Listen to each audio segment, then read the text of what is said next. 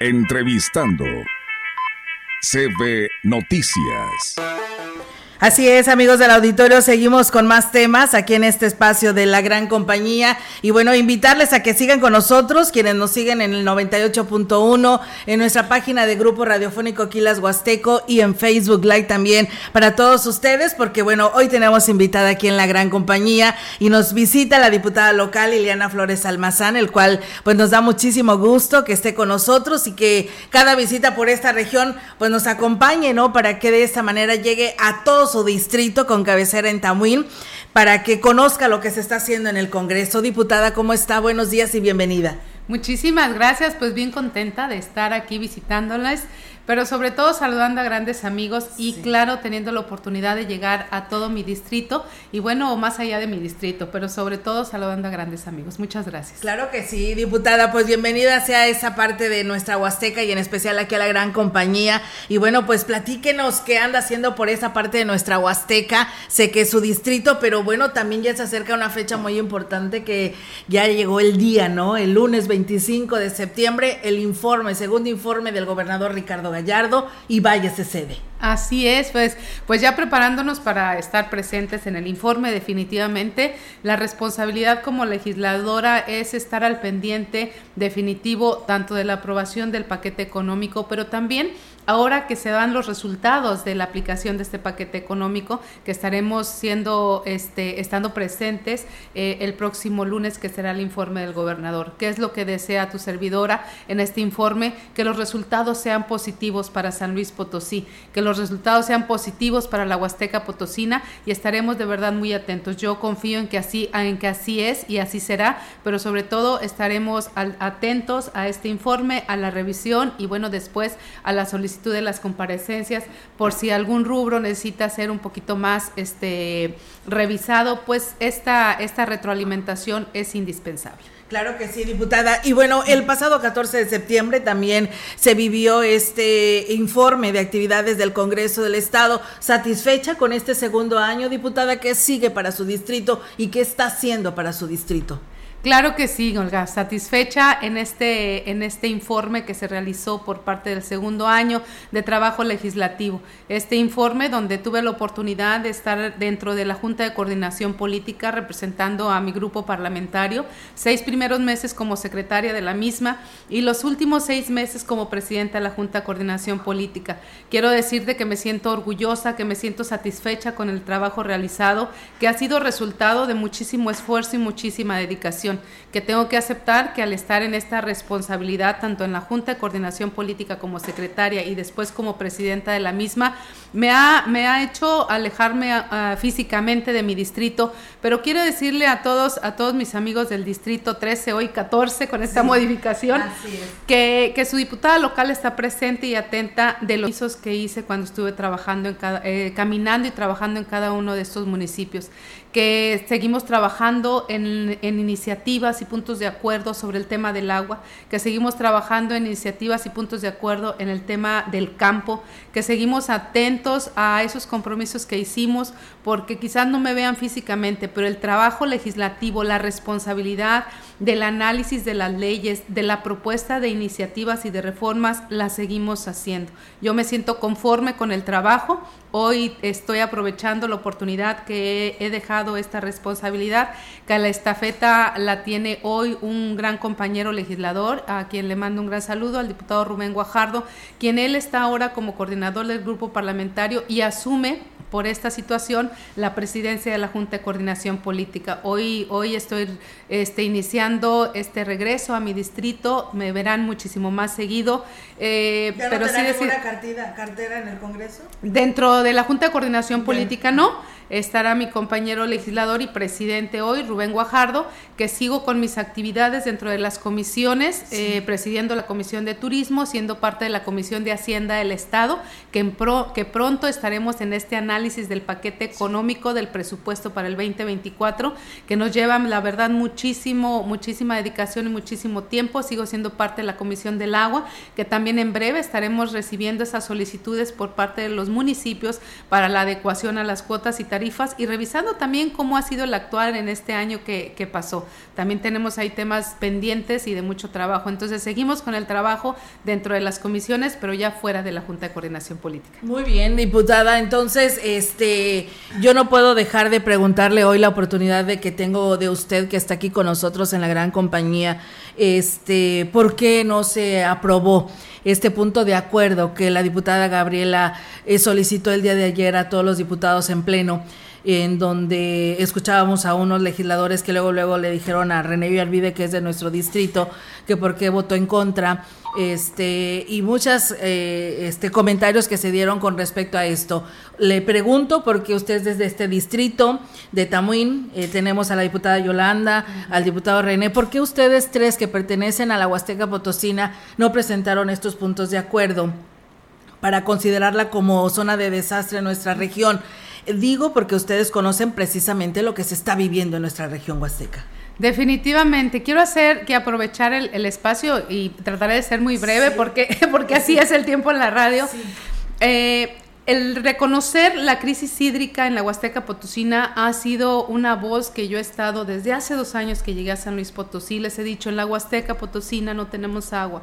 Tenemos que trabajar en políticas públicas, en adecuar las leyes, en el cuidado del agua, en la cosecha del agua. Tenemos que regresar a esa cosecha del agua que yo viví cuando estaba chica eh, tenemos que regresar porque hoy no hay agua en la Huasteca Potosina. Tengo dos años diciéndole, pero también presentando tanto puntos de acuerdo como iniciativas que van al respecto del cuidado del agua. Quiero compartirte que el, proceso legislativo y de este punto de acuerdo que ayer se presentó no se votó en contra. Lo que sucedió es que hay dos maneras de, de se presenta un punto de acuerdo y se solicita que sea de urgente y obvia resolución. ¿Eso qué significa? Que en ese mismo momento se vota para que se, para que se pase.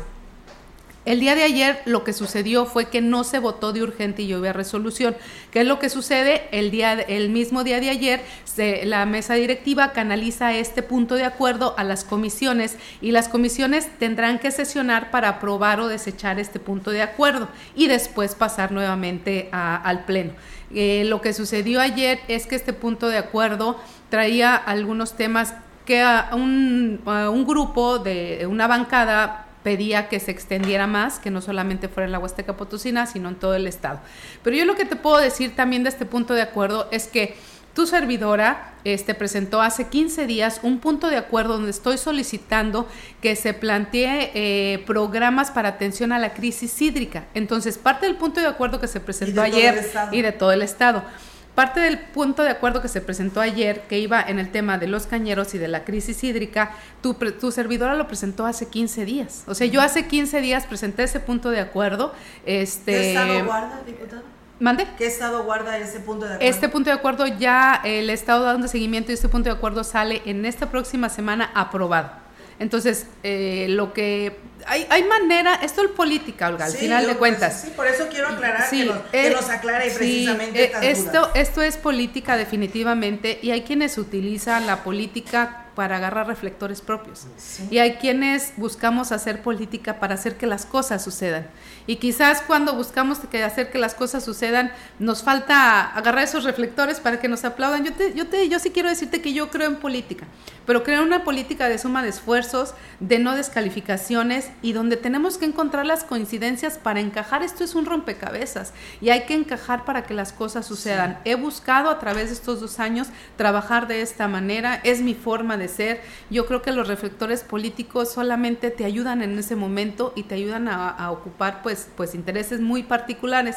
Yo estoy a gusto, contenta de que este punto de acuerdo que presenté, te lo digo, hace 15 días, obviamente con el consenso, con la plática, este, con estarlo empujando, se, tengo, tengo ya la, la confianza de que se va a estar aprobando este esta próxima semana, que te digo va en mucho aparte de lo que se presentó el día de ayer, eh, vas, esta es un punto de acuerdo donde solicito que se generen las acciones necesarias para atender la crisis hídrica de la Huasteca Potosina y de San Luis Potosí. O sea, quiere decir que eh, el, ustedes eh, a través de este punto de acuerdo, quiero entenderlo, ¿verdad? Para que la ciudadanía no lo diga, no lo entienda perfectamente. Este punto de acuerdo, diputada, quiere decir que usted lo presenta, se va al Congreso, al gobierno, a, las comisiones y el gobierno del Estado también lo va a utilizar o qué es lo que ampara. Lo que nosotros nosotros hacemos es presentamos este punto de acuerdo, se va a las comisiones dentro del Congreso del Estado, regresa al Pleno, yo espero que la próxima semana podamos estarlo votando ya el jueves. Eh, esa votación ya es donde autoriza, ahí sí es donde se aprueba o no se aprueba el punto de acuerdo poder tener el respaldo y el consenso de la mayoría de mis compañeros diputados para que este punto de acuerdo, yo considero que sí va, va, a pasar, porque lo he platicado, lo he socializado y es contigo que tenemos que hacer que las cosas sucedan, más allá de los colores. es algo que no, es se, algo ve. Que no se ve, pero tenemos que, que hacer que las cosas sucedan cuando es en beneficio común cuando es el bien común y, dejemos los colores para cuando se utilicen. Ahorita necesitamos atención en esta crisis hídrica, esta declaratoria en la cual estoy completamente de acuerdo porque es necesaria aparte, necesaria para la solicitud de, mayor recurso para que se inyecte en, en estos momentos a los productores pero también necesaria porque muchos de estos productores tienen, tienen este, créditos, los cuales necesitan de esta declaratoria para poder reestructurarlos. Claro que es necesario y claro que yo estoy de acuerdo en esta, en esta declaratoria. Muy bien, diputada, pues la verdad nos sorprende con esto y qué bueno que nos lo deja claro porque en una u otra cosa, este, a veces, pues nada más nos quedamos con lo que vemos, con lo que nos envía el Congreso del Estado de lo que sucedió en esta sesión plena, de pleno. Pero hoy aquí la tenemos la oportunidad de platicarlo muy de cerca para que nos lo aclare qué es lo que está pasando respecto a esta situación, porque aquí lo único que queremos, el sábado pasado tuvimos una mesa huasteca donde tuve a turismo, donde tuvimos cañeros y donde tuvimos a ganaderos, por supuesto que hay una desesperación porque ellos tienen que salir avante, pero también hablábamos de que se requiere que se unan en equipo cámaras, diputados, funcionarios, autoridades, para que veamos cómo vamos a salir adelante en cuanto a infraestructura, porque estamos viendo que este tema de la sequía no es ahorita y no para ahorita. Así es, necesitamos, fíjate que ayer tuvimos una, una reunión con un grupo de, de vallenses muy activos, Agenda Ciudadana, donde reconozco pues la expertise en cada uno de estos temas, pero sobre todo también el presentar que nos ayuda a nosotros muchísimo como legisladores estas propuestas de trabajo en, en lo que nos corresponde, tema legislativo, que urge ahorita que gobierno federal pueda definir un presupuesto suficiente que es necesario para aplicar en el campo. Necesitamos que el campo se tecnifique, pero no podemos dejarle toda esa responsabilidad solamente a los productores, porque hoy vemos que la están pasando muy mal. Necesitamos que regresen esos apoyos federales que se, que se combinaban con el Estado y con los particulares para que la tecnificación del campo ayude a que no extraigan tanta agua de los ríos y entonces esta agua se pueda, se pueda dejar a que nuestros ríos sigan, sigan este, con su vida, ¿no? Porque nos lo estamos acabando. Necesitamos para el campo, para la tecnificación del campo, necesitamos presupuesto también para buscar medios y, y eh, eh, sí medios alternos en donde en la Huasteca nos podamos nos puedan abastecer del agua. Tengo comunicación constante con, con el ingeniero Félix de, de Conagua, que agradezco muchísimo toda su paciencia, todo el tiempo, pero sobre todo eh, esta, es, esta retroalimentación que me permite estar, estar de manera constante con él. Él hablaba que en la Huasteca Potosina, y ayer también se tomó este tema, en la Huasteca Potosina, el agua para consumo humano y para uso diario se toma de el agua abierta de los ríos, de, este, de los nacimientos. Y que, es, y que la mayoría de los lugares lo utilizan de aguas profundas. Entonces, que él no sabe por qué en la Huasteca Potosina no se ha intentado programar y proyectar eh, pozos o poder abastecer a la comunidad con, agua profunda y entonces seguimos manteniéndonos del, del caudal del río. Entonces necesitamos cambiar nuestra manera de pensar, necesitamos hacer una proyección, una planeación. Yo aprovecho este espacio de estos micrófonos y hago nuevamente un llamado a los alcaldes a los presidentes y a las presidentas municipales. No dejen solos ni dejen tan sueltos a sus organismos operadores de agua. Los organismos operadores de agua luego les hacemos o les hacen caso cuando ya están tronadísimos. Necesitan darse cuenta que cada peso que reciben necesitan destinar un porcentaje importante para inversión, pero también para proyectos. Necesitan ser autosuficientes porque no solamente es ingresar y el 100% es ganancia. No, no, no. Se tiene que invertir, se tiene que hablar de proyectos porque la responsabilidad de los ayuntamientos a través de sus organismos operadores de agua es de abastecer a la ciudadanía de este vital líquido. Muy bien, eh, diputada, pues le agradezco muchísimo la oportunidad de platicar con usted. Eh, y como dice usted, el tiempo se nos agota, pero muchísimas gracias por darse el tiempo y estar con nosotros aquí en este segmento de la entrevista en CB Noticias. Muchísimas gracias, bien, bien contenta de estarlos visitando, bien contenta de estarlos saludando. Y bueno, un gran abrazo, un gran saludo a todos y, decirles que, que estamos a sus órdenes en mis redes sociales de manera personal y que seguiremos trabajando este, este último año en, en este trabajo legislativo que ha sido el compromiso y que cuentan con su diputada local. muchas gracias. Muchas gracias, diputada, también a usted por este espacio y nosotros seguimos con más información aquí en CB Noticias.